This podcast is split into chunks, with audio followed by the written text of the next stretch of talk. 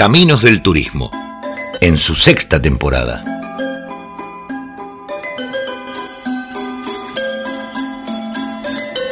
Un recorrido por el entramado de la actividad turística. Reflexiones, análisis, actualidad y opiniones sobre la actividad social con mayor desarrollo de estos tiempos. Con María Laura Borla, Sabrina Kisman y Marieta Iglesias. Caminos del Turismo por Radio Provincia.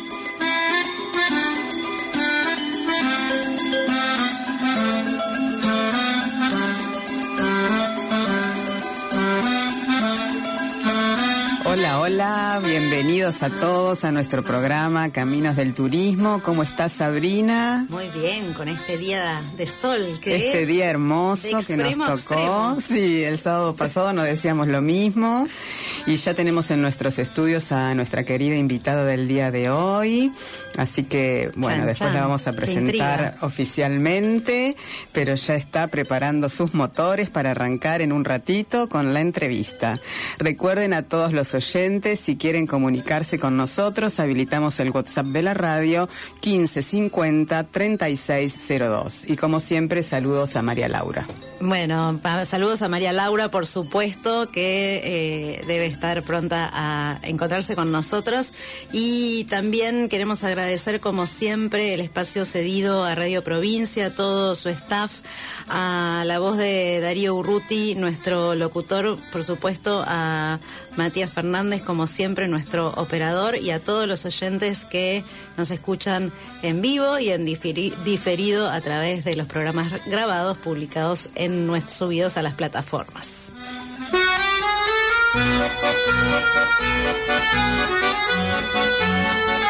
Música Y en la reflexión del día de hoy vamos a tratar el tema que el, sábado pasado ligeramente tratamos con respecto a los anuncios de la extensión del plazo de vigencia del subrégimen de la ley 19 del subrégimen industrial de la promoción industrial de la ley 19.640 que se extiende por 15 años más y, y nos preguntábamos en qué repercutiría este nuevo anuncio en la actividad turística. Dijimos que directamente quizás no tenía mucha injerencia, pero sí en aquellas eh, nuevas eh, disposiciones que hagan al control y a la regularidad y a la sostenibilidad de los empleados que trabajen en Tierra del Fuego. Y vamos a darle más estabilidad a la provincia eh, y no tener por ahí tantos eh, tantas crisis, ¿no? Como que se van despertando a lo largo del tiempo, tener eh, más estabilidad en esta política, digamos, que claramente está decidida de no diversificar la, la matriz productiva en ese sentido. Y esto a mí me llamó también un poco la atención y recordar eh, en los años 80, cuando se hubo el auge de esta promoción industrial, de eh, la actividad industrial y el turismo, si eran compatibles o no compatibles. En ese momento no, porque te acuerdas que había mucha rivalidad entre si queríamos una ciudad turística o una ciudad industrial, eh, el cuidado de la ciudad no se veía eh, que iba para el lado de el, cuidado de la ciudad para el visitante, sino que estaba eh, había un descuido que extremadamente sucia. en desmedro de, de los de los habitantes no de los de los locales de la comunidad local y por supuesto que eh, de alguna manera eh, todo lo que tiene que ver con el cuidado del medio ambiente la estética no era algo cuidado por la industria sino que era algo que siempre es requerido requerido por el por el turismo por y de a poquito esto se fue modificando y finalmente logramos tener como un acoplamiento de las dos actividades y la ciudad ahora podría llamarse una ciudad a nuestros ojos turística y a los ojos de aquellos que están en la actividad industrial el tema de las fábricas. Sin embargo, esta semana se leyó en muchas radios y en esta misma también en los programas de noticias y de interés general un tipo de solicitada carta o manifiesto que hiciera el concejal Javier Branca eh, y que habla de eh, esta ciudad en la que vivimos y que no tendería a desarrollar la industria y el comercio del turismo como se pretende. Y bueno, más que nada a mí la reflexión que me dio la solicitada que él mandó, esta carta que eh, difundió a través de su Facebook y después replicaron eh, los medios, eh, las radios sobre todo donde yo lo escuché, es bienvenido a este mundo, ¿no? Que nosotros hace 25 años venimos predicando sino más eh, de esta situación de cómo está el estado de la ciudad, que va más allá de que estén las fábricas o no estén las fábricas en este momento. Sí, por lo menos para mí desde el sector, ¿no? Si se quiere de, la política o de los funcionarios políticos, tener como una autocrítica o esta visión es bueno poner otra carta en la mesa eh, y no siempre, digamos, eh, este por ahí discurso propaganda de que estamos embelleciendo la ciudad cuando salimos un poco de, la escena que es por donde andan los turistas, por ahí la ciudad no eh, está en, en las condiciones que deberían para los mismos eh, habitantes del lugar y, eh, por supuesto, para los turistas que hoy andan por todos lados. No es que andan solamente por la doble Maipú y por la costanera, que sería, digamos, la parte más amigable de la ciudad. Por supuesto que es la más visible, pero eh, los turistas andan por todos lados y nosotros, a lo largo de todos estos años, recibimos todos estos comentarios. Qué lástima, qué fea que está la ciudad, qué lástima aquella tala, qué lástima la basura, me persiguieron unos perros este, qué descuidado que está esta parte, qué, qué feo que se ve tal cosa. Y uno, bueno, trata de explicar un poco la historia, ¿no? Lo explica desde, con, desde la historia que tenemos, que bueno, somos eh, lo que somos y es lo que, es lo que pasa y, que hay distintos factores. Eh, y bueno, es como que se presentan las dos visiones, ¿no? Claro, entonces, digamos, lo que yo eh, quería como concluir es que si bien lo que dice es verdad y aprovechamos esta difusión que se le ha dado a la carta del concejal Javier Branca, eh, pero no es nada nuevo, esto es algo que, que sigue y realmente sí es una decisión política el hecho de decir el intendente de la ciudad de Ushuaia que quiere. Cada uno eh, tendrá más interés en desarrollar una cosa que otra. Pienso que el intendente Voto está bastante comprometido con el desarrollo turístico de la ciudad. Quizás no es lo suficiente porque venimos arrastrando, ¿no?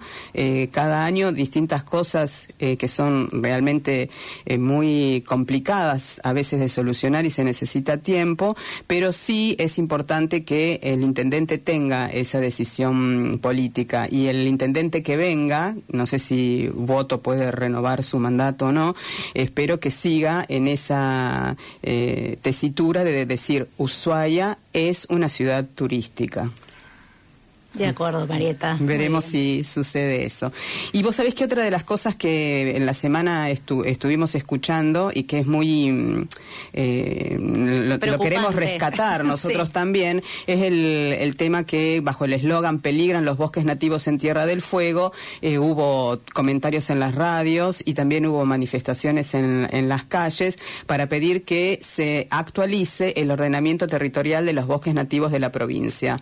No nos vamos a extender en esto porque por ahí amerita un programa, pero bueno, siempre tenemos que estar, no sé, tendríamos que tener cuatro ojos o más para estar atentas a todas estas alertas. Para resumirlo, ¿no? Hay una ley que eh, dictamina que los bosques deben eh, ordenarse, se los categoriza, ¿no? Depende del color en los que estén categorizados, es donde se pueden hacer ciertas actividades humanas o eh, cierto tipo de actividades se pueden desarrollar de manera controlada, ¿no? Donde hay ciudades, las zonas Mm, suburbanas, las zonas rurales, y bueno, hay como un planteo de actualizar estas categorías para, bueno, permitir tal vez eh, actividades que impactarían eh, esa preservación del bosque, que, que es el objetivo que tiene esta ley de ordenar las actividades, y bueno, cuando eh, se, se cambia esa categoría, bueno, se corre el peligro de que una zona, un bosque protegido, se termine talando y se termine urbanizando, digamos. Digamos. Hay, digamos, más detalles técnicos, eh, pero... Sí, sobre todo que creo que el ordenamiento territorial este se actualiza cada cinco años porque el, ejido urbano lo, Sí, las ciudades van creciendo y las actividades van creciendo, pero a veces hay mucha presión, hay muchos intereses en juego en esto.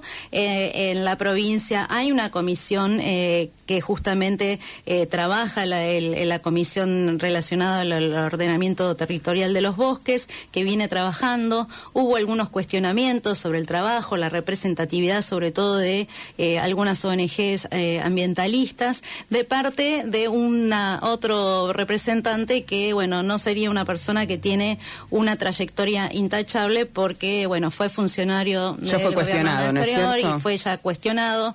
Entonces, eh, la verdad que hay que prestarle atención como sociedad a todos estos mecanismos que se suponen que son para, bueno, cuidar el medio ambiente, para hacer eh, procesos participativos que, que muestren un poco de transparencia, pero cuando se embarra la cancha es un poco peligroso. Muy bien, vamos a las noticias.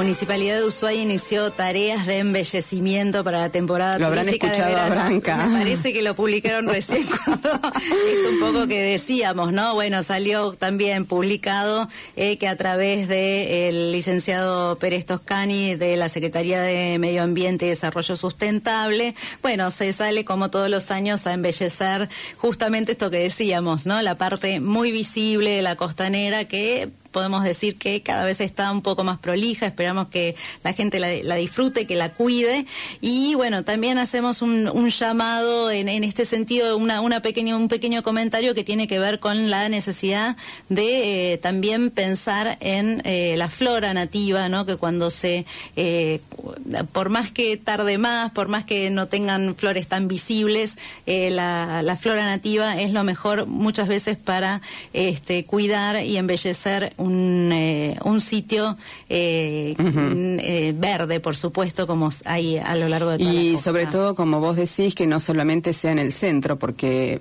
Ahora, viste, con los alojamientos que están por todos lados en la ciudad, los turistas no solamente se quedan en el centro, sino que van eh, por todos los barrios de Ushuaia eh, caminando y entonces embellecer no solamente el centro, sino también todos los barrios, ¿no es cierto?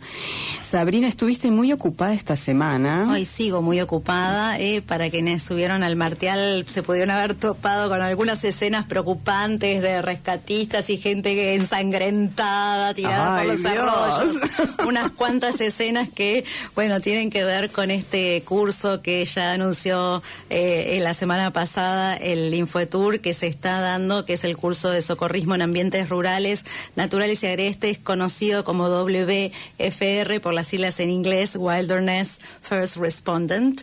Y justamente este está dictado por la Asociación Argentina de Ecoturismo y Turismo de Aventura, que tiene sede en Bariloche, pero en este caso a través de un programa del Ministerio de Turismo de Nación que fue desarrollado en 12 provincias y esta es la última provincia donde este curso se está dando. No es la primera vez que se da, pero bueno, la necesidad de capacitar a todos aquellos que de alguna manera estamos en contacto con turistas y tenemos ¿no? la responsabilidad de llevar adelante eh, excursiones y que la gente disfrute, saber actuar en caso de un incidente o una emergencia es algo fundamental y algo que bueno se viene reclamando, se viene eh, pensando ante algunos hechos ¿no? que van aumentando cada vez más es eh, necesario que esto se haga de esta manera. Y el Infotur aprovechando este curso también eh, mandó por las redes eh, nuevamente las recomendaciones cuando se sale a, pasear, ¿no es cierto? De tener el calzado adecuado, la ropa adecuada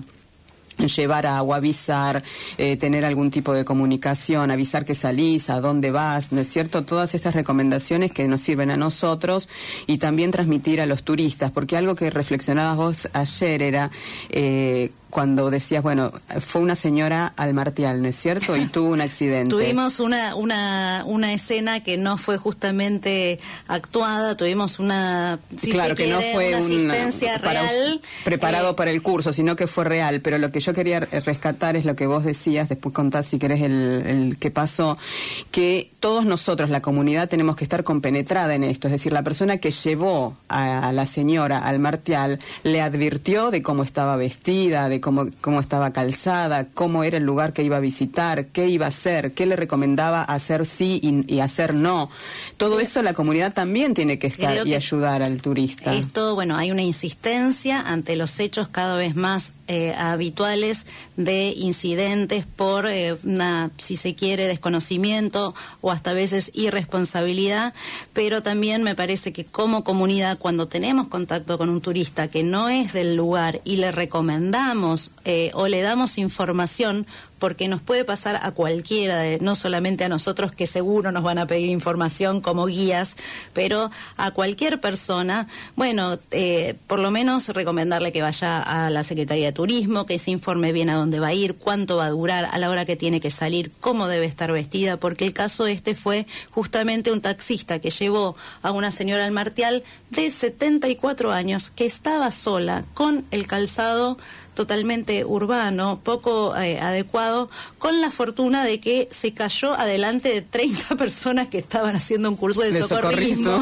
Y la señora, la verdad que en un, eh, una torcedura de tobillo se cayó, se dio un golpazo en la cabeza y por suerte no sucedió nada, pero estábamos todos ahí para asistirla. Entonces nos preguntábamos si eso mismo hubiese sucedido un poco más arriba, fuera de nuestra visual, y la, el golpe hubiese sido solamente un poco más grave, la señora al estar sola, o sea, eh, no recomendar a nadie que salga solo. Si es alguien que viaja solo, que está perfecto, que puede viajar solo, bueno, que trate de ver con quién puede estar acompañado, que no y sobre todo si es una persona o un teléfono que tenga un teléfono de al 103 que sepa que, bueno, que tiene 103 es el teléfono que hay que llamar ante cualquier incidente y ante cualquier duda no dejar de hacerlo. Más vale que sobre y no que falte y es una responsabilidad de toda la comunidad empezar a disminuir todos estos incidentes incidentes de los cuales venimos escuchando eh, desde el verano pasado y desde los últimos años, pero con eh, aumento,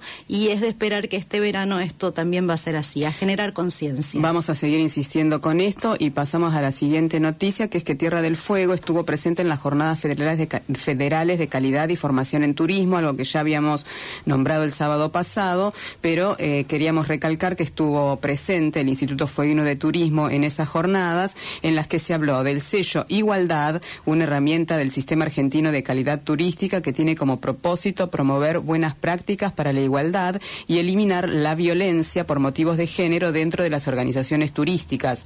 Y esta semana no sé si es el Mintur que tuvo acá este, reuniones eh, para eh, evitar el trabajo infantil en el turismo. Sí, que bueno, por ahí en Ushuaia ya lo dijimos, no se da tanto, pero en otros destinos turísticos sí. Son las distintas políticas, ¿no? Que en las cuales se está trabajando. El turismo accesible fue otro de los puntos eh, para que las ciudades sean accesibles a todas las personas que tengan algún tipo de mm, discapacidad. de discapacidad o inmovilidad y el turismo social, que es algo que no escuchamos mucho, pero también es un instrumento que sigue activo en Argentina. Y una de las últimas informaciones eh, locales es la buena noticia que el Parque Nacional Tierra del Fuego va a habilitar mm, sus cursos de agua para la pesca deportiva de la trucha y el salmón del Pacífico. A partir del primero de noviembre se da inicio a la temporada de pesca 2021-2022 en los ríos eh, La Pataya y en el río Bando, también en la parte del Parque Nacional, donde llega el Parque Nacional al lago Fañano, también se puede pescar. Recordemos que la pesca en el Parque Nacional estaba prohibida por la invasión del alga Dídimo. Vamos a hablar de esto seguramente en algún programa más adelante. Y ahora sí, lanzamos nuestro nuevo concurso que va a finalizar el viernes 12 de octubre. 12 de noviembre. Eh, perdón, 12 de noviembre. Y mm, en este caso vamos a... Bueno, nos surgió una pregunta, ¿no? Todos hablamos del estrecho de Magallanes, creo que todos sabemos dónde está.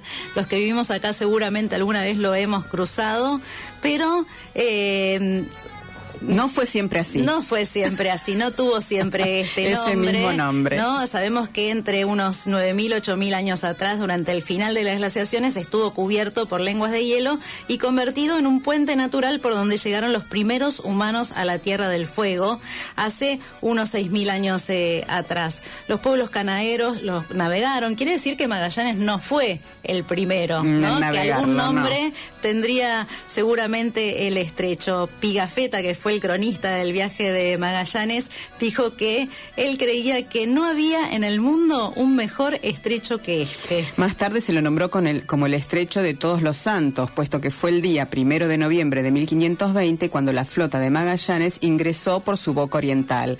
Cada vez que nos vamos al norte por tierra debemos cruzar este estrecho eh, que con el tiempo los europeos llamaron de Magallanes en honor a su descubridor. Sin embargo, Debió tener otros, Otros nombres. Vamos a preparar los libros. eh, a buscar, a buscar. No es un dato que esté eh, muy fácil de hallar, pero existe en la bibliografía. Así que tienen que responder por privado en nuestras redes, en el Messenger e Instagram a esta pregunta.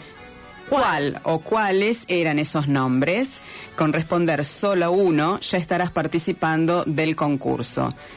Entre todas las respuestas correctas, sortearemos un premio el día sábado 13 de noviembre en nuestro programa en vivo, gracias a la colaboración de Feria Artesanal Ushuaia. Y para despedirnos de este bloque, mm, gracias a la tecnología, María Laura se hace presente mágicamente entre nosotros. Escuchen.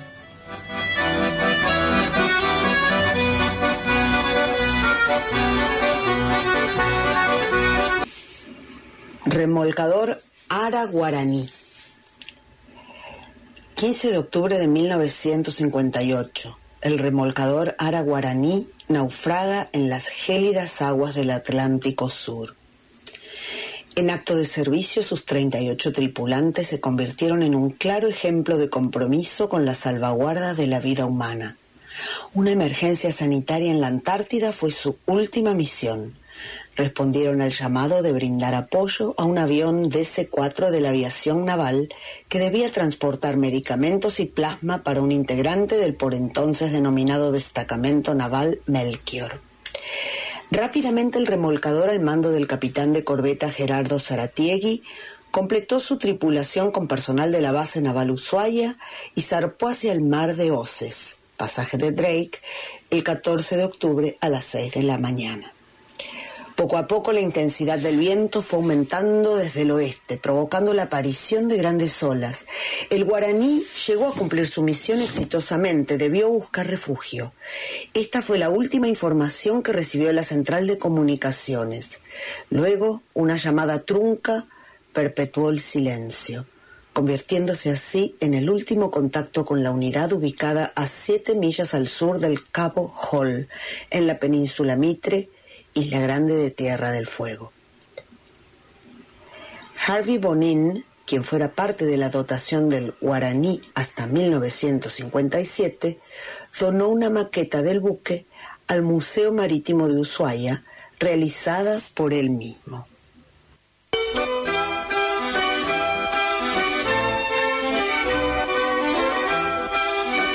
Bueno, ya tenemos entonces otra información de calle de Ushuaia y monumento, porque Bueno. también hay el monumento que está ahí en 25 de mayo y Maipú al lado de la aduana y justo el Museo Marítimo que nos informa que de ahora empieza el nuevo horario de 14 a 20. Antes era de 16 a 20, ahora es de 14 a 20. Así Vamos, que hay más sí, tiempo para visitarlo. para bueno, muy lindo este relato de María Laura que nos acompañó en, de esta forma hoy en relatos de calles, lugares y personajes Muy bien, pasemos ahora a las noticias eh, nacionales y dijimos en el flash del miércoles que Flybondi, la low cost argentina, anunció sus vuelos internacionales a Brasil y a Uruguay porque, bueno, con esta apertura de la frontera y la explosión de demanda para esta alta temporada, es una buena oportunidad para que ellos vuelvan a tener, a recuperar casi todos sus vuelos eh, de la prepandemia.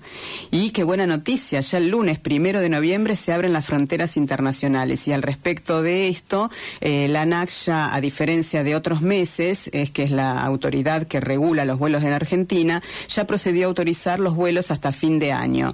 Y bueno, eh, están todas las líneas aéreas, eh, Golf, Flybondi, eh, las aerolíneas argentinas que va a volar también a Cancún, eh, la cubana de aviación, Air Canada, bueno, todas, todas las líneas aéreas que estaban vuelven. una de las cuestiones que decían las líneas aéreas es decir, bueno, nosotros podemos volar a Argentina, pero si no tenemos gente para llevar, tampoco nos sirve. Es, bueno, es como de, ¿no? De doble vía el beneficio. Los argentinos que están deseosos de salir al exterior, eh, ya sabemos que hay muchos, eh, lo podrán hacer y también, ¿no? Los que estamos eh, esperando que vuelvan los turistas extranjeros, también pareciera que esto de a poco se va a ir normalizando. Recordemos que para todos los pasajeros que vengan en estos vuelos internacionales persiste la exigencia de presentar esquema completo de vacunas y resultado negativo de una prueba PCR de 72 horas antes del viaje y hasta el viaje y otra prueba entre los 5 y 7 días de haber arribado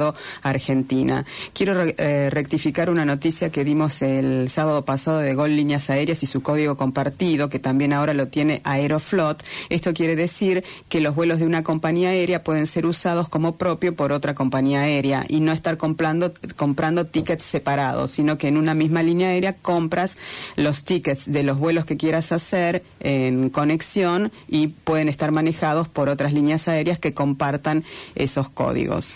Otra noticia es el, eh, que el Ministerio de Turismo y Deportes de la Nación, a través de su titular Matías Lame, participó en una videoconferencia de la vigésimo quinta reunión de ministras y ministros del Mercosur que se llevó adelante en Recife, en Brasil. Durante esta exposición, Lame eh, bueno, habló del turismo de naturaleza, confirmó finalmente la llegada de un crédito de 33 millones de dólares que va a dar el Banco Internacional eh, de Desarrollo para, el perdón, el Banco eh, Interamericano de Desarrollo para desarrollar infraestructura en eh, distintos destinos. Se viene la nueva política que está vinculada con el tema del desarrollo del turismo de naturaleza y este curso que mencionábamos antes está alineado en, en, ese sentido. Y en eso también presentaron lo que se llamará el programa, el programa, perdón, de la ruta natural. Natural. va a estar bueno eso. Con respecto a la noticia anterior que dijimos que las fronteras abiertas van a estar, eh, las fronteras se van a abrir a partir del primero de noviembre para todos los extranjeros. Una de, eh, no sé si te acuerdas, si se acuerda el público, que eh, el gobierno también está tratando de incentivar algo para que los turistas extranjeros vengan a Argentina. Recordemos que se habló y se sigue hablando todavía de un previaje para extranjeros. Pero una de las cosas que sí se sabe es que el gobierno les permitirá a los turistas extranjeros vender sus dólares a 180 pesos. ¿Por qué? Porque la gente cuando viene con los dólares Argentina, ¿qué hace con esos dólares? Bueno, por ahí es una pregunta para hacerle a nuestra entrevistada del día de hoy, pero, eh, viste, es, es un escándalo, realmente es un escándalo el tema ese. Así que la, el Banco Central creó una caja de ahorro para turistas que va a estar implementada en esta temporada donde los extranjeros van a poder eh, depositar sus dólares en esa cuenta en Argentina y luego Argentina les va a, les va a dar los pesos a 180 Todo tan, dólares. Tan, simple que suena, como siempre. Bueno, vamos a ver si funciona. Vamos, no sé, ya está implementado. Vamos a ver si los turistas se arriesgan a hacer todas estas maniobras. Y vamos a cerrar este bloque con una noticia internacional, simplemente para marcar nuevamente que a nivel internacional eh, se sigue hablando, ¿no? Del tema de la sustentabilidad, más allá de que es lo que hay que hacer, ¿no? Que políticamente es lo correcto. Hubo una cumbre mundial eh, del futuro del turismo eh, en Barcelona el 26 y el 27 de octubre. Si bien estuvo organizada por eh, una fundación privada que se llama Advanced Leadership y la Fundación de las Cámaras de Comercio Españolas y tuvieron el apoyo de la OMT, participó allí gente de la OASI De la Aviación Civil Internacional, la Organización de, Aviación Civil Internacional, y eh, justamente se hizo hincapié de la necesidad de empezar a tener políticas que tiendan a minimizar eh, los problemas eh, del cambio climático y en este sentido, bueno, se sigue insistiendo sobre este tema.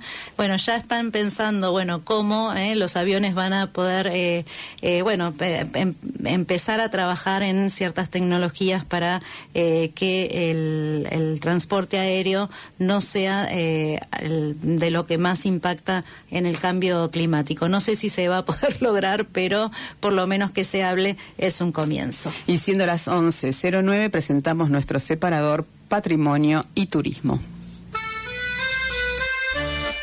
Los ambientes costeros en todas partes del mundo concentran gran cantidad de sitios arqueológicos.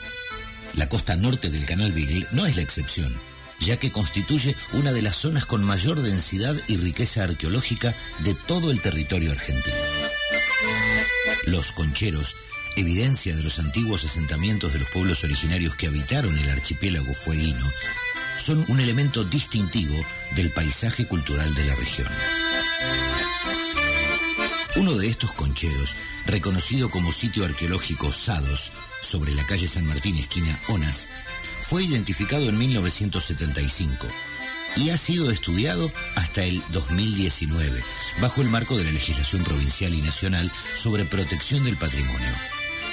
Fue en enero de ese año que se recuperaron en pleno centro de la ciudad de Ushuaia restos que sugieren que las ocupaciones humanas podrían tener una datación de entre 6.400 y 4.000 años de antigüedad. Se trata de una acción de alto valor patrimonial dada la salvaguarda de un valioso contexto arqueológico, en parte debido a su gran antigüedad, aunque también por su impacto en la comunidad de Ushuaia. Las excavaciones permitieron recuperar una amplia variedad de restos y artefactos de valor arqueológico e información geológica de suma relevancia para la reconstrucción de la historia local que podemos transmitir a nuestros visitantes. Es una invitación a pensar de Caminos del Turismo.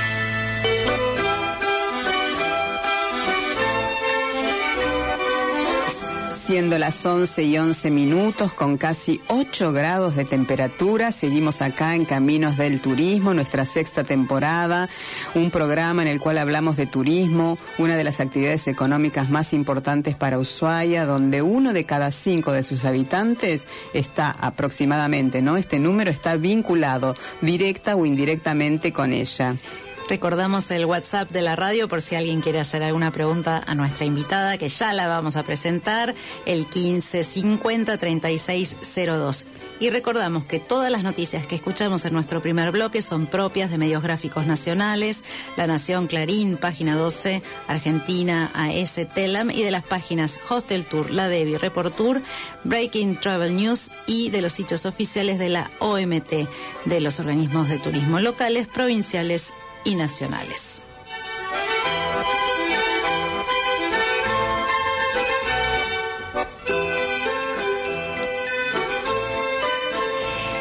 Bueno, qué mm, emoción. Qué lujo. qué lujo, qué lindo compartir eh, las eh, actividades que tanto nos gustan, eh, nuestras profesiones, con nuestros amigos queridos del alma.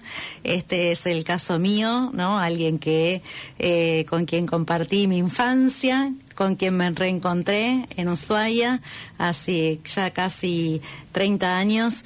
Eh, y que, bueno, es, un, es una persona a quien recurrimos mucho mientras estamos eh, trabajando a veces para tener algunas eh, informaciones de, de, cómo material de trabajo, cómo viene la calle, material de trabajo, mapas. Así que es un honor, un gusto presentar a, a la mejor vendedora de souvenirs de Ushuaia, Gabriela Giri. Gracias por esta presentación. Bueno, ¿cómo estás, Gabriela? Muy bien, chicas. ¿Estás nerviosa? Sí,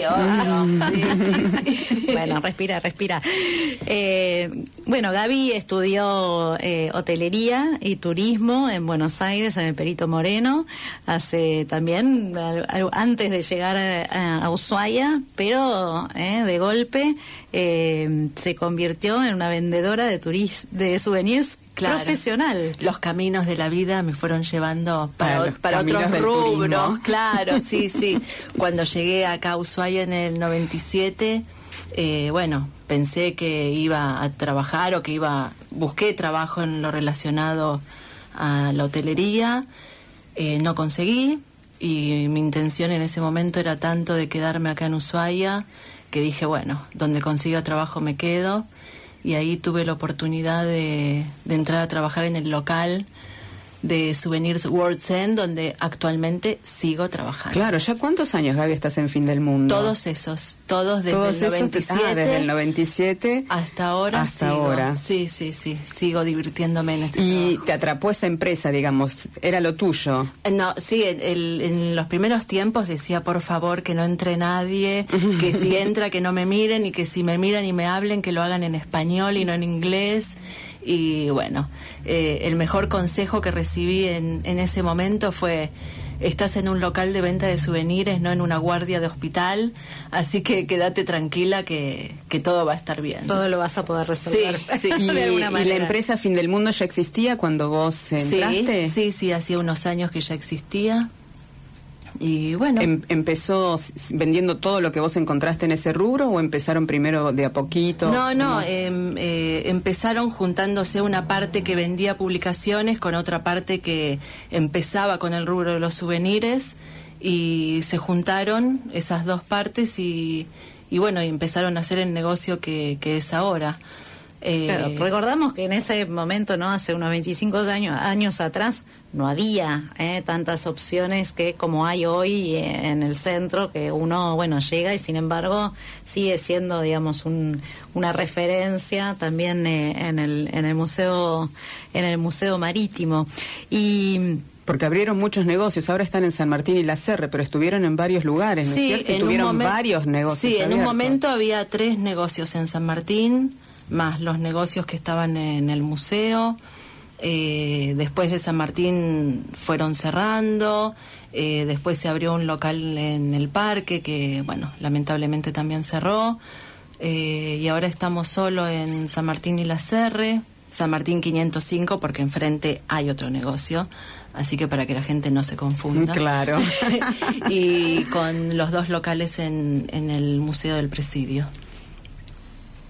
Bueno, una de las em, inquietudes que nos, nos sucede a nosotras es cuando van tanta cantidad de personas de todas partes del mundo hablando distintos idiomas, ¿cómo se preparan los eh, vendedores, la gente que trabaja en tu negocio para recibir a esos turistas? ¿Cuáles son las actitudes? ¿Qué formas de conducta se les transmite a cada uno que entra a vender en el negocio? Eh, siempre que salimos a, buscar eh, personal, lo que intentamos es que, bueno, se hable en inglés por una cuestión de, trabajar más cómodamente, ¿no? Eh, igual con el tiempo después aprendí que va mucho en la actitud que, que pone cada uno con los idiomas que hablen me pasó de, de, trabajar con gente que no hablaba una palabra de inglés y vendía todo y después de tres meses salían hablando inglés y trabajar con gente que hablando idiomas por ahí tenían una actitud eh, más tímida. Eh, bueno, así que va, mucho en el idioma y en la actitud para mí. Eh, también te pasa que viene por ahí gente no sé, que te habla en el idioma de ellos y que no hay forma de comunicarse, pero bueno, ¿no? Uno siempre... Claro, sí, con señas o como sea. Sí, sí, sí. ¿Y cuál es el ABC que le transmitís vos a tus a, los empleados que están a tu cargo, digamos, cuando em, em, empiezan a trabajar? Actitud. Actitud. Actitud, actitud, sí, sí, actitud. de servicio, ¿no? Sí, sí, sí, sí, cero cero nervio, como que, bueno, estamos trabajando con gente que viene a comprar un souvenir, ¿no? Y entonces eso ya te tiene que dar como una pauta. Claro, y no el tema de pensar que mm, eh, le estás haciendo un favor a ellos vendiéndole un souvenir, sino al revés. Ellos nos están haciendo un favor a nosotros de comprarlo. Sí, ¿no? un poco ese sentimiento. Sí, y pero también, eh, ¿no? Sabiendo que uno está prestando el servicio, ¿no? Entonces, eso, la amabilidad, eh, la empatía con el cliente. Y a lo largo del, del, tiempo, ¿no? Imagino que por ahí hace 25 años venderían algunas cosas o pensaron que a los turistas por ahí les gustaba algunas cosas que con el tiempo se dieron cuenta que a los turistas buscaban otro tipo de cosas. Digo yo, ¿tenés eh, alguna referencia de algún objeto ¿no? que vendían y que después se dieron cuenta que nadie los compraba? ¿O cuál es el objeto que más busca el turista que viene a un lugar como Ushuaia? ¿Qué puede ser? Eh, Mira, por ahí también lo que nos pasaba era decir, no, esto a quién se lo vas a vender y que la gente viniera y tener que, que volver a pedir el producto que decías, no, esto no se iba a vender nunca. Eh, así que aprendimos a eso, a que sea el turista el que nos va diciendo qué es la mercadería que tenemos que, vender. Eh, Porque a veces a nosotros como guías nos preguntan, ¿cuál es el souvenir que yo me tengo que llevar de Ushuaia? Y yo, la verdad que a través de los años más allá de alguna artesanía, eh, de algún artista ¿no? que sea referente o alguna cosa eh, muy artesanal, no, no podría decir ¿no? que hay el nudo de la lenga es el es el souvenir de Ushuaia. Yo no me atrevería a decir para nada eso y muchas veces le digo, bueno, cualquier cosa que diga fin del mundo tal vez es, es un, un souvenir que le pueda gustar a usted, ¿no es cierto? Sí, nos pasó, bueno, que todo, todo el tiempo es el tema de los souvenirs relacionados al pingüino, ¿sí? Eh, pero también nos damos cuenta ahora que no hemos tenido turismo internacional, que por ahí para el turista argentino el pingüino no, no es una referencia de, de que visitaron Ushuaia. Y entonces por ahí se venden más mates, eh, cosas que por ahí un turista internacional no entiende qué es.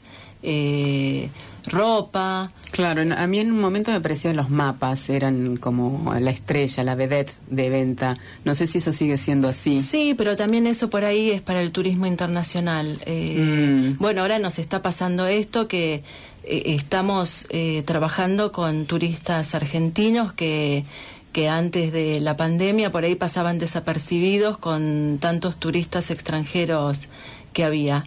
Y bueno, entonces ahora empezando a recomponer esta relación y, viendo ellos qué es lo que quieren. Eh, pero por ahí sí, en ellos es más la ropa, algún jarro de desayuno, eh, algún accesorio para invierno, pero pero sí por ahí el turista extranjero es todo lo donde donde haya un pingüino le resulta interesante.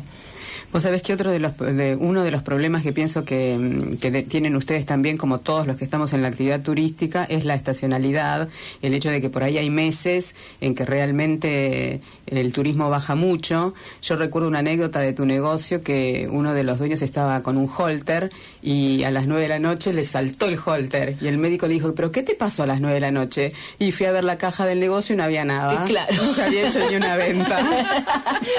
Entonces, ¿pasa eso ahora? Bueno, ahora no tanto. También yo cuando empecé a trabajar en el local eh, en el año 97, en invierno del 98, me acuerdo yo recién llegada que decía, pero ¿cómo es esto? Que uno viene a trabajar ocho horas a un lugar y no pasa absolutamente nada. Claro. Eh, ahí yo también después empecé como a decir, bueno, me voy, en el invierno me voy y, vuelvo cuando esté la temporada, acordamos eso con mi jefe en ese momento, eh, después creo que con la apertura del, del Cerro Castor, Ushuaia también empezó a tener ese movimiento en invierno y sigue siendo mayo y junio meses donde se nota la baja del turismo, pero que algo se vende. Pero sí, años atrás de no vender absolutamente nada. Claro, cero, cero peso. Eh, bueno, y esto nos trae ahora la pandemia, que durante un, año cero peso. Ah, ah sí. Eh, ¿Cómo vivieron ustedes ese, este año? Y bueno, cerramos el local. Eh, eh ahí acordando eh, entre las partes la mejor forma de, de, teniendo el local cerrado, pensar que en algún momento lo íbamos a abrir.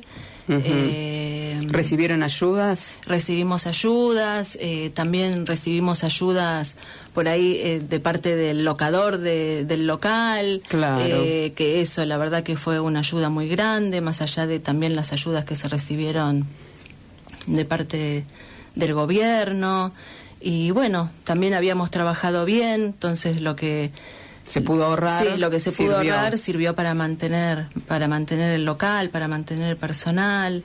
Eh, y bueno, después en enero volvimos a abrir. Y ahora ya pueden estar comprando nueva mercadería. Empezamos, eh, empezamos a comprar y ahora con esta sorpresa de darnos cuenta que al precio que estuvimos vendiendo casi es el costo de lo que tenemos que pagar ahora por la mercadería que Y ahora de a poquito va a haber que ayornarse y actualizar también los precios. Sí, sí, lamentablemente. Y, con respecto a las ayudas y la presencia del Estado, yo creo que no sé si coincidís conmigo, Sabri, que la venta de souvenirs es una de las patas de la actividad turística, es muy nombrada por todos los eh, funcionarios cuando se habla de turismo, la venta de souvenirs. Es visible esa esa es cadena, ese eslabón de la eh, cadena es muy visible. Es muy visible.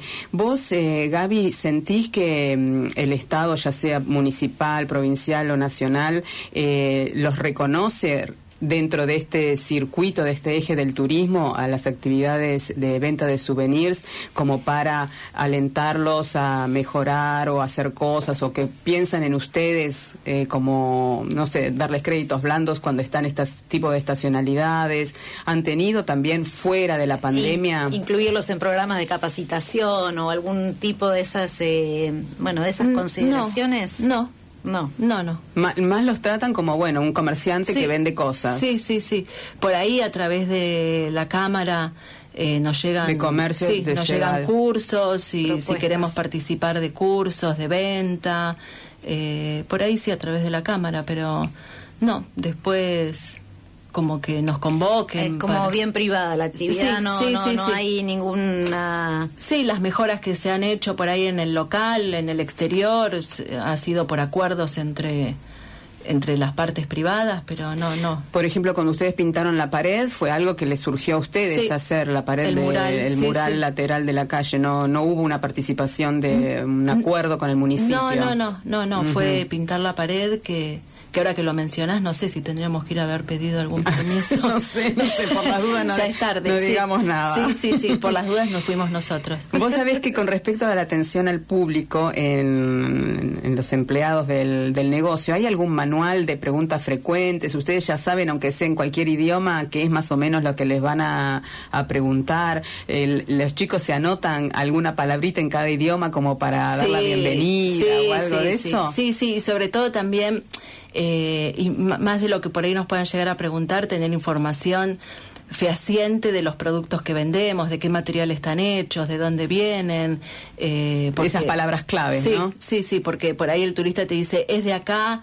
Eh, nosotros, por ejemplo, nuestras artesanías no son de, de artistas o de artesanos locales. Eh, son muchas de Córdoba, otras de Salta, y bueno, aclarárselo al turista también, ¿no? Eh, no decir sí, es de acá y vos sabiendo que de acá no es. Claro, exactamente. Y también ofrecerlas como, bueno, esto también forma parte de Argentina y nosotros queremos mostrárselo, porque muchos turistas el único punto que conocen de Argentina es Ushuaia. sobre todo los de los cruceros, por ahí que no bajan en tantos puertos argentinos. Y además la feria artesanal está acá para los artesanos de Ushuaia. Sí, que también, sí, les decimos que bueno, que artistas locales o artesanías hechas con materiales locales están ahí en la que feria. Tienen su propio lugar en la, en la feria y que, que, está ahí, ahí mismo también, tan, tan cerquita. Sí. Claro. Y ahora pensando, no sé, ¿tendrás alguna anécdota vos de lo que pasó alguna vez con alguno, algún turista? que millones, porque la verdad que, como les pasa a ustedes, ¿no? Trabajando con gente o por lo menos a mí, desde que saludas hasta que se van, siempre algo para rescatar y para después contar en tono qué bueno lo que pasó o mirá qué feo lo que me pasó, eh, me pasa, pero eh, anécdotas un montón de lindas y que terminás yendo a la casa de estos turistas a los que les vendiste un souvenir. Ah, miramos qué bien. que viven eh, lejos, lejos de acá y otras feas que tenés que terminar llamando a la policía porque por ahí ante un mal día la gente encuentra como chivo expiatorio el precio de la remera y entonces montan una escena. Ah, y eso ha pasado. Sí, sí, sí, de revoleo, de revoleo de mercadería y... ¿Robos también? Ah, millones, sí, sí. Ah. Eh, robos que feos que por ahí, porque bueno, no te das cuenta y decís, uy, me robaron, ¿en qué momento fue? Eh, robos que ves que te están robando y tener que acercarte a, a- a la persona y decirle, Sí, por sí. favor, deja eso donde estaba y te pido que te vayas. Y después dijimos, bueno, mejor pongamos cámaras, pero no teníamos quien las viera en el momento. Entonces después dijimos, no, saquémoslas porque Claro. era ver cómo nos robaban. Era decir, ah, mira. y ahí estoy yo mirando para otro lado mientras Claro. mira este cómo se llevaba Claro, los imanes. claro. Sí, sí, entonces, bueno. Bueno, ese está dentro del precio también. Sí, esa sí, está posibilidad incluido de en el precio, así que sepan, sepan entender los costos. Claro. Bueno, y mm, vos dentro del, de lo que te definís como vendedora, ¿te gustaría seguir con este rubro, eh, trabajando en un negocio de souvenirs? ¿O tenés algún negocio de tus sueños, eh, vender otra cosa? Claro, si tuvieras que decidir, ¿no? Eh, si tuvieras, digamos, la, la plata para hacer la inversión, ¿qué, qué ¿cuál sería ese negocio de tus sueños? Eh, el, el mío sería la gastronomía, no sé, yo me imagino eso. Pero, Ot- otro rubro. Sí, sí, total, sí, sí, delantal blanco amasando pasta y atendiendo unas pocas Bueno. mesas. Eh, eso, eso sería un, un sueño. Igual para mí ya es un sueño esto de ser vendedora y, y tratar con gente porque pienso los comienzos a lo que es ahora que ahora realmente, más allá de, porque bueno, ¿no? Es la actividad del local y todo, es el gusto de que la gente entre y poder comunicarte y poder venderles algo y tener esa relación con el turista. Y en el caso de Ushuaia yo eh, destaco un poco, ¿no? Esto para la gente que no conoce, que ne- netamente, ¿no? Hay que adaptarse también a los horarios de los turistas y esto de que por ahí, ¿no? Llega un barco que es muy particular de Ushuaia eh, y ustedes normalmente no abrirían eh, un- en un horario a las 8 de la mañana y, eh, Y ese hacemos, día, o sea, sí. estar atentos, digamos, a cómo es el, el movimiento. Sí. Eh, en ese sentido, digamos, es, eh, es algo rentable, Re- realmente significa, eh, vale la pena hacer todo ese esfuerzo que... Eh, eh, sí, a, a mí, sí, sí, a mí sobre todo me gusta eso. Yo cuando vine por primera vez a Ushuaia, vine en el 95 eh, a pasar Navidad y Año Nuevo y me acuerdo de caminar por la calle y ver que estaba todo cerrado. Y yo decía, ay, qué triste todo. Y pensé, si algún día yo tengo la oportunidad, bueno, pienso que estaría, haría todo lo posible porque los locales estuvieran abiertos. Así que bueno, ahí la vida me puso en el lugar ese que yo dije y entonces otra no me queda que abrir Navidad, abrir Año Nuevo, eh, poniéndonos de acuerdo con, con, Con los mis empleados, compañeros, claro. Bueno, un día te toca a vos, otro día te, me tocará a mí, pero manejándonos, nosotros, por ejemplo, cuando hacemos las entrevistas a- al personal que tengamos que que tomar. Eh, se pide disponibilidad horaria, no porque se trabaja más de ocho horas, eh, pero sino por estos horarios rotativos de que un día te toca a las ocho de la mañana y otro día por ahí te toca quedarte hasta las 10 de la noche. Eh, la gente agradece eso de pensar que llegan a un lugar y que vos pensaste en ellos y abriste el local para esperarlos. Eh, y, bueno, que yo... a veces son el único contacto Sí. ¿no? que hay con, con la ciudad para, para alguna gente que está solamente un día Sí, total. en la ciudad y está todo cerrado y tal vez sí. es el contacto eh, que hay. Yo la verdad que lo quiero destacar porque a nosotros también desde este lado muchas veces eso eh, nos acompaña porque a veces no no es lo mismo decirle a la gente y hoy es domingo está todo cerrado no va eh, Claro. no va a encontrar nada o bueno relájese si tiene un rato el fin de semana eh, va va a poder hacer su compra o va a poder no pasear un poco y ver lo que se ofrece para llevarse. Y aparte, como vos dijiste, la, gente viene acá para pasarla bien, eh, podés tener algún momento de, de, algún problema con algún pasajero puntualmente, pero no es, eh, me imagino yo, lo habitual, lo frecuente, porque la gente quiere pasar un momento agradable y ser feliz en, en, esas vacaciones que, que está tomando. Y otra cosa que me parece muy tierna es ver cómo todavía los pasajeros eh, siguen mandando postales, ¿no es cierto? Sabiendo que ya está el Instagram, que ah, está todos estos medios de comunicación. Sin embargo, ¿no? Es eh, eso también igual nos pasa mucho más con el turismo extranjero que por ahí con el nacional. Eh, los extranjeros ves que agarran 50 eh, postales, igual pobres, cuando se enfrenta con el precio de las estampillas, medio que se arrepienten de tener 50 amigos para mandar las, las postales, pero, pero bueno, ahí empiezan después cómo podemos hacer, y bueno, y pongo tres en un sobre, y entonces que cuando lleguen allá se las repartan, porque hoy está casi 500 pesos mandar una postal a Europa. Eh, pero bueno, lo siguen haciendo. Pero lo siguen haciendo. Sí, sí, viene todo el momento de duda ahí delante de la registradora que sí, que no, que bueno, que a ver, pero siguen haciéndolo. Claro, es como el eh, souvenir, es eso. Sí, sí, enviarles la, la postal. Y hablando de los recuerdos, los la gente que vive en Ushuaia suele ir a comprar al negocio para llevarle a sus parientes. Sí, sí, sí. También, entonces el público local también, es parte de tu negocio. Viene y te dice, no, me estoy yendo para el norte y entonces a ver lo que puedo llevar. Sí, Sí, sí. Y llevan. Y O se asustan con los precios y... Y pero bueno, siempre algo encuentran, viste también el tema de las Promociones cuotas. harán Por eso, sí, sí, sí, el tema de las cuotas con las tarjetas. Entonces siempre tratando de buscarle la vuelta. Bueno, Gaby, nos está mm, corriendo el tiempo, como es habitual, y dicen todos los periodistas cuando se tiene que terminar una entrevista. Yo voy a buscar otra frase, ¿eh? a ver cuál puedo tener de muletilla para dar finalizada una entrevista. Pero. ¿Se te pasaron los eh, nervios? Sí, total. Ahora no me quiero ir. Ahora no te querés ir. Denme algo para leer. Bueno, pensate la columna para el año que viene. No, te mandamos el audio para la próxima. Muy bien. Bueno, lo que yo quiero rescatar eh, de todos los vendedores, no solamente por ahí de, fin del mundo y de tu persona, pero es esa actitud de tener, eh, esa actitud de servir al turista, no de servir, de servir, pero de, De, servir al turista, de pensar que, que estás haciendo un, estás eh, La empatía. siendo parte del viaje de esa persona. Y que se van a llevar algo que, que después lo van a tener y que vos pasás a ser parte de ese recuerdo del viaje que hicieron, que ellos en su casa tienen desde un imán o que tengan una camiseta puesta que los va a recordar que estuvieron acá en Ushuaia. La, continuación del viaje, de alguna manera, junto con las fotografías. Así que bueno, rescatar eso me parece muy importante para también los oyentes que nos estén escuchando y que trabajen en otros negocios, que tengan contacto con gente que puedan replicar estos pensamientos. Gaby, un placer, muchas gracias. chicas, Hasta yo creo que estoy más nerviosa que vos, así que eh, Queremos, eh, bueno, agradecerte, muy linda eh, la entrevista y que eso siempre bienvenida, por supuesto, para gracias, lo que quieras compartir. Gracias. Bueno, gracias por todo.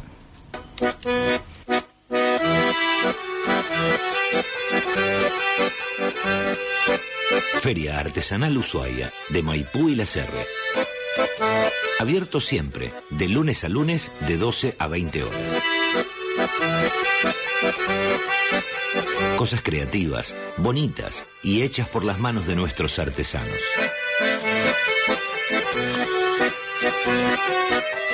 Búscanos en Instagram y Facebook como Feria Artesanal Ushuaia. La Posta Apart Hotel es tu casa en el fin del mundo. 18 años de trayectoria en hotelería, ambiente familiar con confort y calidad atendido por sus dueños. Departamentos con capacidad hasta 6 huéspedes. Estamos en el acceso al aeropuerto de Ushuaia, Perón Sur 864. WhatsApp 2901-588554 y en Instagram La Posta Apart Ush. Nuestra página web www.apartlaposta.com.ar.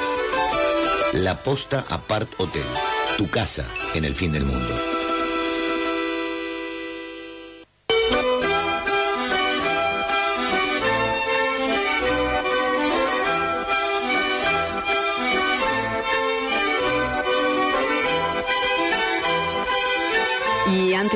Despedirnos, quería comentar con los oyentes eh, que el dueño del restaurante Volver, Lino Dillón, va a participar. Vieron que él estuvo muy activo en la movida de No a las Salmoneras en el canal Beagle. Y eh, en este caso va a participar representando a Tierra del Fuego en el Congreso de Ciencia y Gastronomía que se desarrollará en la Universidad de Barcelona. Eh, hubo un ensayo acá en Ushuaia donde participaron empresarios y otros gastronómicos. Era una presentación muy emotiva y es probable que dicha disertación sea también llevada a Madrid a través de la Embajada Argentina en España. Es el segundo encuentro que se hace de este tipo, será del 8 al 10 de noviembre.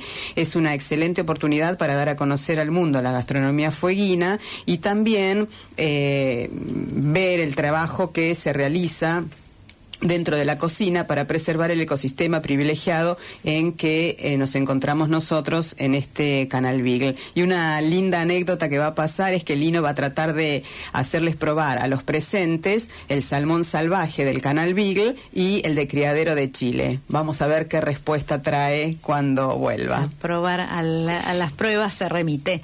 Los estudiantes de la Tecnicatura Superior en Gestión Cultural del CENT 11 de la ciudad de Ushuaia van a invitar eh, para el día de mañana participar en la jornada denominada Nuestra Ushuaia, Naturaleza Única, a través del proyecto final de la materia práctica profesionalizante. Van a dar charlas mañana en la, el foyer de la Casa de la Cultura, entre de 16 a 20, sobre las reservas naturales urbanas y humedales, jornada de charlas y habrá exposición también eh, de fotos. Hay un formulario para eh, inscribirse que, bueno, está en en, las redes, en el caso de, se puede consultar en la página de Mannequin o en la página eh, de la Asociación Bahía Encerrada.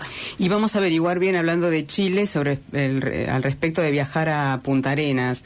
Eh, de acuerdo a lo que yo tenía entendido, eh, la frontera argentina ya va a estar abierta y en Punta Arenas te exigían el PCR de 72 horas más un PCR haciéndotelo ahí mismo y esperar el resultado antes de seguir eh, paseando. Y además tenías que tener un certificado. El certificado de vacunación. Sí, el certificado de vacunación, la declaración jurada y pagar un seguro de vida que te incluya el COVID. Pero bueno, vamos a llamar al consulado y el sábado que viene daremos eh, la información bien precisa, pero estimo que va cerca de lo que acabo de. Es por lo menos lo que circula en los canales oficiales de, de, información. Estuvimos en la presentación del disco Espiral de las 3.33, estuvo muy lindo, la verdad que un escenario magnífico y las canciones que son todas inéditas, eh, no, nada de lo que, ya, que habían escuchado antes, es todo nuevo, la gente lo puede escuchar por Spotify poniendo Espiral el nombre del, del disco y eh, mañana también, bueno, todo este fin de semana, viernes, sábado y domingo está en la, la banda Sax Brass, un quinteto de viento que va a tocar en el restaurante del Hotel Los Acebos, que también debe ser para pasar una linda velada. Y al final eh, hay también eh, algo, hay una campaña también, ¿no? De salir a sacar fotos. Sí, eh, los quitones. Yo no sé si ustedes saben qué es los quitones que están en el fondo del canal Beagle. Son, yo los veo como unos peluditos o unos cien pies. Son moluscos que están adaptados al ambiente marino y se suelen ver en el intermareal, ¿no? Entre que la marea, entre el, cuando baja la marea, esa zona húmeda que queda, que quedó de cuando la marea estuvo alta generalmente los vemos eh, allí. Bueno, y Beagle Secretos del Mar por Facebook está pidiéndole a todos los que vayan a pasear por las costas del canal Beagle y en la intermareal vean a estos quitones que le saquen fotos y los suban al Facebook eh, de este colectivo para ir tratando de tener una colección completa de todos los quitones que se pueden ver en el canal Beagle. Bueno, y por último, ¿no? Con este día hermoso, eh, vamos a volver a comentar que ya hemos lanzado nuestro programa y nuestro proyecto de caminos de turismo a pie para este eh, esta primavera-verano con los dos circuitos, Corazón Bahía Encerrada y Tierra del Fuego y Hielo. Y eh, se van a realizar los días sábados y los días miércoles. Para cualquier información se pueden eh, contactar con nosotros a través de las redes, el Instagram y el Facebook. Muy bien, entonces damos por finalizado nuestra nueva nuestro programa de hoy y los esperamos el sábado que viene. Muchísimas gracias a todos, gracias Gaby, gracias Matías. Hasta el sábado. ¿Querés acompañar a Caminos del Turismo como anunciante? Escribinos Caminos del Turismo USH gmail.com. Hasta aquí, Caminos del Turismo, sexta temporada. Por FM 100.1 Radio Provincia.